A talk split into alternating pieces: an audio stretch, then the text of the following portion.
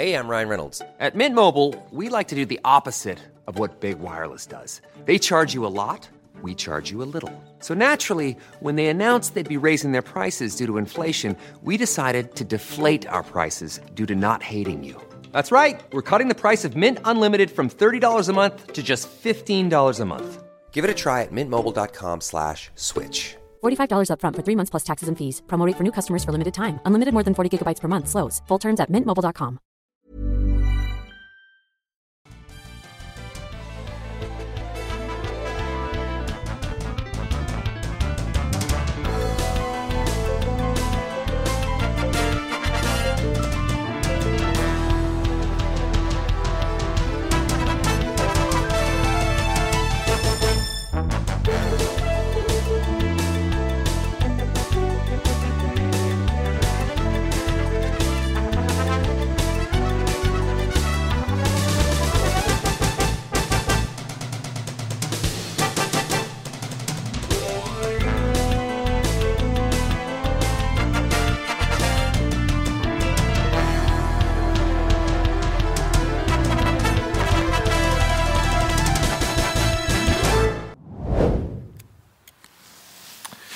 Salut, c'est Cyril, j'espère que vous allez tous bien. On se rejoint aujourd'hui pour parler d'un livre. Ce livre, c'est un livre euh, qui prétend nous démontrer eh euh, l'existence de Dieu par des preuves scientifiques. Ça s'appelle Dieu, la science, l'épreuve. C'est un livre aux éditions Très Daniel et c'est un livre de Michel-Yves Bolloré et de Olivier Bonassi. Alors c'est un livre qui est intéressant et dont je tenais à te parler aujourd'hui pour plusieurs raisons.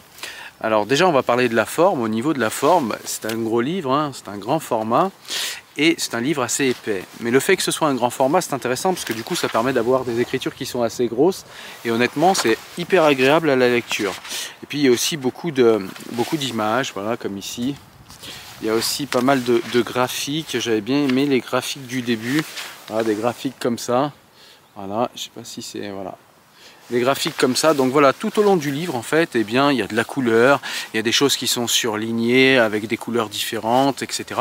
Donc au niveau de la forme, déjà, c'est un livre intéressant. C'est un livre qui est bien fait, c'est un livre qui est agréable de lire, et franchement, c'est déjà beaucoup.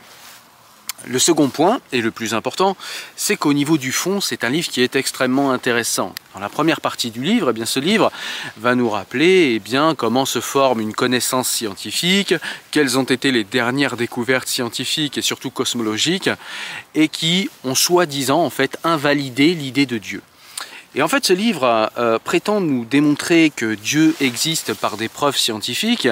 Et est-ce que ce livre est arrivé à me faire croire qu'un Dieu anthropomorphique, barbu, ou même qu'une entité, euh, parce que c'est plus ça qui est développé dans le livre, c'est plutôt une entité intelligente derrière la création, derrière la création du monde, et pas forcément un barbu nerveux qui veut qu'on qu'on l'adule toute la journée et qui euh, prendrait son plaisir pervers à manipuler les êtres humains et à les faire souffrir. C'est pas de cela dont il s'agit dans ce livre, hein, vraiment. Euh, mais voilà, il y a quand même des questions intéressantes qui sont posées dans ce livre. Et ce que j'aime bien avec ce livre, c'est que très souvent, on a euh, deux euh, parties qui sont véritablement opposées. On a d'un côté les matérialistes athées qui pensent qu'ils sont les plus intelligents, qu'ils sont les seuls à être des rationalistes, qu'ils ne sont pas naïfs et qu'ils n'ont pas d'amis imaginaires, comme ils le disent souvent. Et puis, euh, on a l'impression que de l'autre côté, ben, on a les croyants un petit peu naïfs qui ont un ami imaginaire qui croient un petit peu n'importe quoi, qui croient tout ce qu'on leur dit et qui n'ont pas d'esprit scientifique et qui ne sont pas rationnels. Et en fait, ce livre vient nuancer tout ça, en fait, parce que bah, c'est pas si simple. On voit que ça n'est pas si simple. Ça n'est pas si simple pour plusieurs raisons. La première raison, c'est que déjà, il y a beaucoup de scientifiques qui sont des croyants. Il y a aussi eu euh, d'immenses scientifiques dans notre histoire, ou d'immenses philosophes, ou d'immenses rationalistes qui ont été des croyants. On peut citer par exemple Descartes, c'est ce qui nous est rappelé dans le livre, hein, mais de toute façon, je vous ai déjà parlé de Descartes sur la chaîne. Descartes, euh, bien qu'inventeur du cartésianisme et d'une théorie de la connaissance qui nous sert aujourd'hui en science, Descartes était un fervent chrétien. On peut parler également de Spinoza et de son dieu panthéiste. On pourrait parler de Voltaire et du déisme qui était le sien. Bref, on pourrait parler aussi de Blaise Pascal. Tiens, je l'ai oublié, l'inventeur de la machine à calculer, qui était un scientifique de haut niveau et qui a pourtant fait, eh bien, le, comment dire, le pari de Dieu, le pari que Dieu existe. Euh, et d'ailleurs, il le développe dans un ouvrage que je vous conseille. Blaise Pascal était aussi un fervent croyant, alors que c'était un scientifique qui, au quotidien, fonctionnait selon les lois de la rationalité et qui ne s'empêchait pas de raisonner, bien au contraire. Et puis de l'autre côté, eh on a des athées, qui, des matérialistes athées, qui parfois sont des croyants. On nous donne par exemple dans le livre un exemple de croyance euh, des matérialistes athées, c'est ces croyances en le multivers ou en la théorie des cordes. D'ailleurs, on parle de théorie du multivers et de théorie des cordes, alors que ces deux hypothèses ne sont pas des théories, elles sont des hypothèses, car en science, une théorie est fondée sur des éléments factuels. Or là, dans le multivers, par exemple, on va prendre l'exemple du multivers, il n'y a rien de factuel, ça n'est qu'une hypothèse en fait, une hypothèse imaginative, une perspective de recherche éventuellement, mais ça ne repose sur absolument rien. Et en fait, le multivers est intéressant pour montrer que les, que les matérialistes athées ont aussi des croyances. Parce que justement, alors déjà je vais vous expliquer ce que c'est la théorie euh, des multivers. La théorie des multivers, eh bien, euh, elle fait suite à en tout cas, c'est pas une théorie, vous l'avez compris, c'est une hypothèse. Mais en fait, l'hypothèse des multivers, elle fait suite à la théorie des réglages fins. C'est-à-dire que le monde est tellement bien réglé, euh, enfin, je veux dire, il y a des choses qui sont, euh, que ce soit au niveau du taux d'oxygène, du taux de gaz carbonique dans l'air, que ce soit euh, au niveau de la biologie, que ce soit au niveau du développement biologique, que ce soit au niveau de tous les éléments chimiques qu'il y a sur ou dans la Terre, ou bien dans l'atmosphère, eh bien, si jamais un de ces éléments était légèrement plus, euh, comment dire, plus prégnant, plus important, ou bien s'il en manquait un petit peu, et on parle de, quantités qui sont 10 chiffres après la virgule, hein, voire même plus dans certains cas, eh bien, la vie n'aurait jamais pu apparaître sur Terre. Et donc, ça soulève en fait la possibilité d'une intentionnalité en fait derrière la création de la vie sur Terre parce que eh comment se dire que tous ces réglages aient pu advenir et que la vie ait pu advenir alors que c'était quasi impossible en fait? C'est euh, dans le livre on nous explique que c'est comme si on gagnait en fait quelque chose comme 100 euh, ou 150 fois au loto de suite.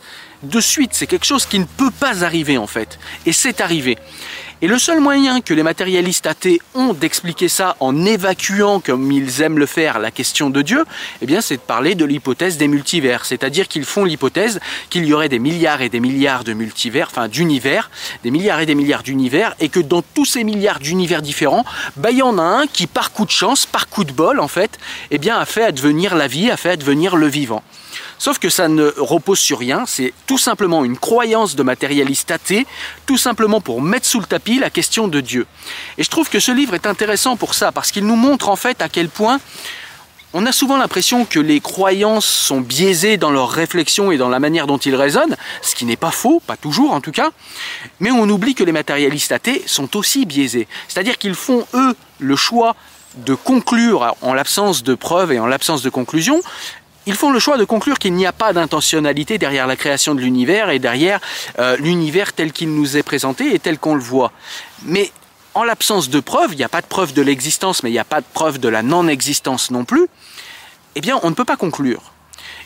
Et pourtant, les matérialistes athées décident de conclure avec une croyance. Comme les croyants, parfois aussi, concluent un peu rapidement. Et il ne s'agit pas, ni dans le livre, ni dans ma pensée, de le nier. S'agit simplement de mettre un petit peu de nuance dans cette espèce d'opposition un petit peu factice qu'on nous montre. Euh, les matérialistes athées croyants rationalistes contre les, matérialistes athées non pas croyants justement, les matérialistes athées raisonnables, raisonnés et qui s'appuient que sur des faits factuels. Et puis en face on aurait les croyants un petit peu benets qui ne s'appuient que sur des croyances. Les choses sont beaucoup plus nuancées que ça et on nous rappelle également dans ce livre par des citations, hein, je ne sais plus exactement à quelle page, mais il y a, tout un chapitre en fait où il y a euh, énormément de citations, tiens c'est ici, il y, a, beaucoup beaucoup de citations, il y a une trentaine de pages de citations en fait de scientifiques euh, qui, euh, voilà, qui, qui montrent en fait par des euh, publications qu'ils sont des croyants et ça ne les empêche pas de raisonner au quotidien, mais c'est simplement que quand on pose la question de Dieu, eh bien ce sont des questions métaphysiques, ce sont des questions qui ont plus de 2500 ans en, en, Occident, pardon. Donc c'est pas des pas des croyances ou c'est pas des euh, questions qu'on va évacuer comme ça d'un revers de bras en disant bon ça y est maintenant on a la science, on évacue la question de Dieu, ça n'a plus de sens, etc.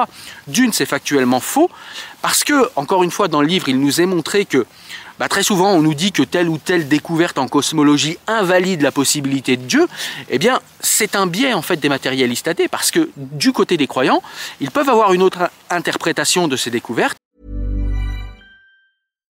The number one selling product of its kind with over 20 years of research and innovation. Botox Cosmetic, out toxin A, is a prescription medicine used to temporarily make moderate to severe frown lines, crow's feet, and forehead lines look better in adults. Effects of Botox Cosmetic may spread hours to weeks after injection, causing serious symptoms. Alert your doctor right away as difficulty swallowing, speaking, breathing, eye problems, or muscle weakness may be a sign of a life threatening condition. Patients with these conditions before injection are at highest risk. Don't receive Botox Cosmetic if you have a skin infection. Side effects may include allergic reactions, injection site pain, headache, eyebrow and eyelid drooping, and eyelid swelling. Allergic reactions can include rash, welts, asthma symptoms, and dizziness. Tell your doctor about medical history, muscle or nerve conditions including ALS or Lou Gehrig's disease, myasthenia gravis, or Lambert Eaton syndrome and medications, including botulinum toxins, as these may increase the risk of serious side effects. For full safety information, visit BotoxCosmetic.com or call 877 351 0300. See for yourself at BotoxCosmetic.com. Hey, I'm Ryan Reynolds. Recently, I asked Mint Mobile's legal team if big wireless companies are allowed to raise prices due to inflation. They said yes. And then when I asked if raising prices technically violates those onerous two year contracts, they said, What the f are you talking about, you insane Hollywood ass? So to recap, we're cutting the price of Mint Unlimited from $30 a month to just $15 a month. Give it a try at mintmobile.com slash switch. $45 up front for three months plus taxes and fees. Promoting for new customers for limited time. Unlimited more than 40 gigabytes per month. Slows. Full terms at mintmobile.com. Et se dire que bah, peut-être que ça, au contraire, souligne, peut-être que ça pose d'une manière plus prégnante encore la possibilité de l'existence d'une intentionnalité derrière le développement, derrière la création d'abord et le développement de l'univers. On peut parler par exemple du Big Bang et de la deuxième loi de la thermodynamique ces deux euh, théories, qui sont pour le coup des théories appuyées sur des faits, appuyées sur des observations factuelles, eh bien, on peut se dire que s'il y a eu un Big Bang, c'est qu'il y a eu un début de l'univers, et la deuxième loi de la thermodynamique nous indique que l'univers va mourir. Et si l'univers va mourir, ça veut dire que l'univers est né. Et donc, si l'univers est né, eh bien, se pose la question de la naissance de l'univers et de la création de l'univers. Et on ne sait aujourd'hui toujours pas ce qu'il y a avant le Big Bang. C'est-à-dire qu'on nous fait croire très souvent les, matérialistes athées ou les athées militants nous font croire que bah ça y est en fait on a réglé l'histoire de la création du monde, ça s'est passé par le Big Bang, euh, le Big Bang est advenu, l'univers euh, s'est déployé et la vie est arrivée comme par hasard et voilà, c'est cesser de réfléchir, il n'y a plus rien à réfléchir. Bah, c'est plus compliqué que ça parce que pourquoi le Big Bang est advenu? Est-ce qu'il y a eu une force qui a fait advenir le Big Bang? Est-ce qu'il y a eu derrière, le Big Bang, est-ce qu'il y a eu une intentionnalité? Est-ce que quelqu'un a créé le Big Bang? Et avant le Big Bang, qu'est-ce qu'il y avait? Et les scientifiques euh, militants athées et les, matérialistes athées sont assez mal à l'aise avec cette question, parce que cette question eh pose la possibilité d'un Dieu, encore une fois. Donc c'est ça que j'aime bien dans le livre, même si moi je ne suis pas monothéiste et je ne suis pas religieux, je trouve que les questions métaphysiques euh, inhérentes à nos sociétés et qu'en France on essaye un petit peu trop souvent de mettre sous le tapis, hein, et on voit d'ailleurs que la religiosité en France revient très très forte, justement parce qu'on essaye d'évacuer les questions métaphysiques comme ça, un petit peu d'un revers de bras. Et ce livre me paraît intéressant, c'est pour ça que je vous le conseille à la lecture, parce qu'il pose d'une manière, je trouve, intelligente les questions métaphysiques à l'aune de la science actuelle. Alors évidemment, le livre est un petit peu biaisé. Évidemment, les auteurs eh bien, essayent de nous convaincre de leur biais, essayent de nous convaincre de leur sujet, essayent de nous convaincre des, euh, des réflexions et des vues qui sont les leurs. Mais je veux dire pas plus que n'importe quel autre livre en fait. Chaque auteur a des biais, chaque auteur euh, est là dans un essai pour essayer de vous démontrer que ce qu'il écrit, que ce qu'il théorise est vrai. Donc ce livre, voilà, c'est pas un livre militant, c'est pas un livre, euh, voilà, c'est simplement l'avis de deux personnes qui ont décidé en fait de réfléchir à l'aune des découvertes scientifiques eh bien, euh, la question de Dieu et les questions métaphysiques autour de Dieu. Et ça, c'est super intéressant parce que ça amène beaucoup d'intelligence autour de la question de Dieu, au lieu d'apporter bêtement de la science froide ou bien d'apporter bêtement des croyances imbéciles. Ce livre ne fait ni l'un ni l'autre. Il apporte de la science, il apporte des faits factuels et il apporte aussi eh bien, quelques interprétations des croyances à l'aune euh, de la science. Donc ça, c'est intéressant. On nous dit par exemple très souvent que eh bien, le fait qu'il y ait une théorie de l'évolution, le fait qu'il y ait euh, évolution de tous euh, les êtres biologiques dans le monde, et le fait qu'il y ait un Big Bang, eh bien, ça invalide la possibilité d'un Dieu. Eh bien, ce livre nous montre qu'absolument pas. Au contraire, d'un certain point de vue, en fait, eh bien, le fait que la vie évolue, le fait que la vie se transforme et s'adapte à son contexte et s'adapte à son environnement, eh bien, au contraire, peut signifier qu'il y a une intentionnalité derrière la création et la euh, modification, l'adaptation de la vie sur Terre. Donc voilà, c'est un livre que je te conseille, tu l'as compris. Alors est-ce que ce livre m'a convaincu de l'existence de Dieu? Non. Est-ce que ce livre m'a convaincu qu'on pouvait réfléchir aux questions métaphysiques et à la question de Dieu de manière intelligente Oui. Et c'est, je crois, en fait, le plus grand point positif de ce livre, c'est qu'il nous permet de penser la question de Dieu, de penser les, les questions métaphysiques autour de l'existence ou pas d'un Dieu, de manière intelligente, de manière non dogmatique, et ça apporte des éléments de réflexion super intéressants, honnêtement. C'est un livre qu'il vous plaira de lire, j'en suis sûr, donc je le vous je vous le conseille à la lecture. Voilà. J'espère que vous avez aimé la vidéo. Si c'est le cas, n'hésitez pas à mettre un pouce en l'air comme d'habitude. N'hésitez pas à partager également cette vidéo. Et puis, vous pouvez également participer financièrement à la chaîne, comme le font certains euh, pour pouvoir m'aider à devenir de plus en plus indépendant et faire de plus en plus de vidéos. Merci à vous tous, à très bientôt.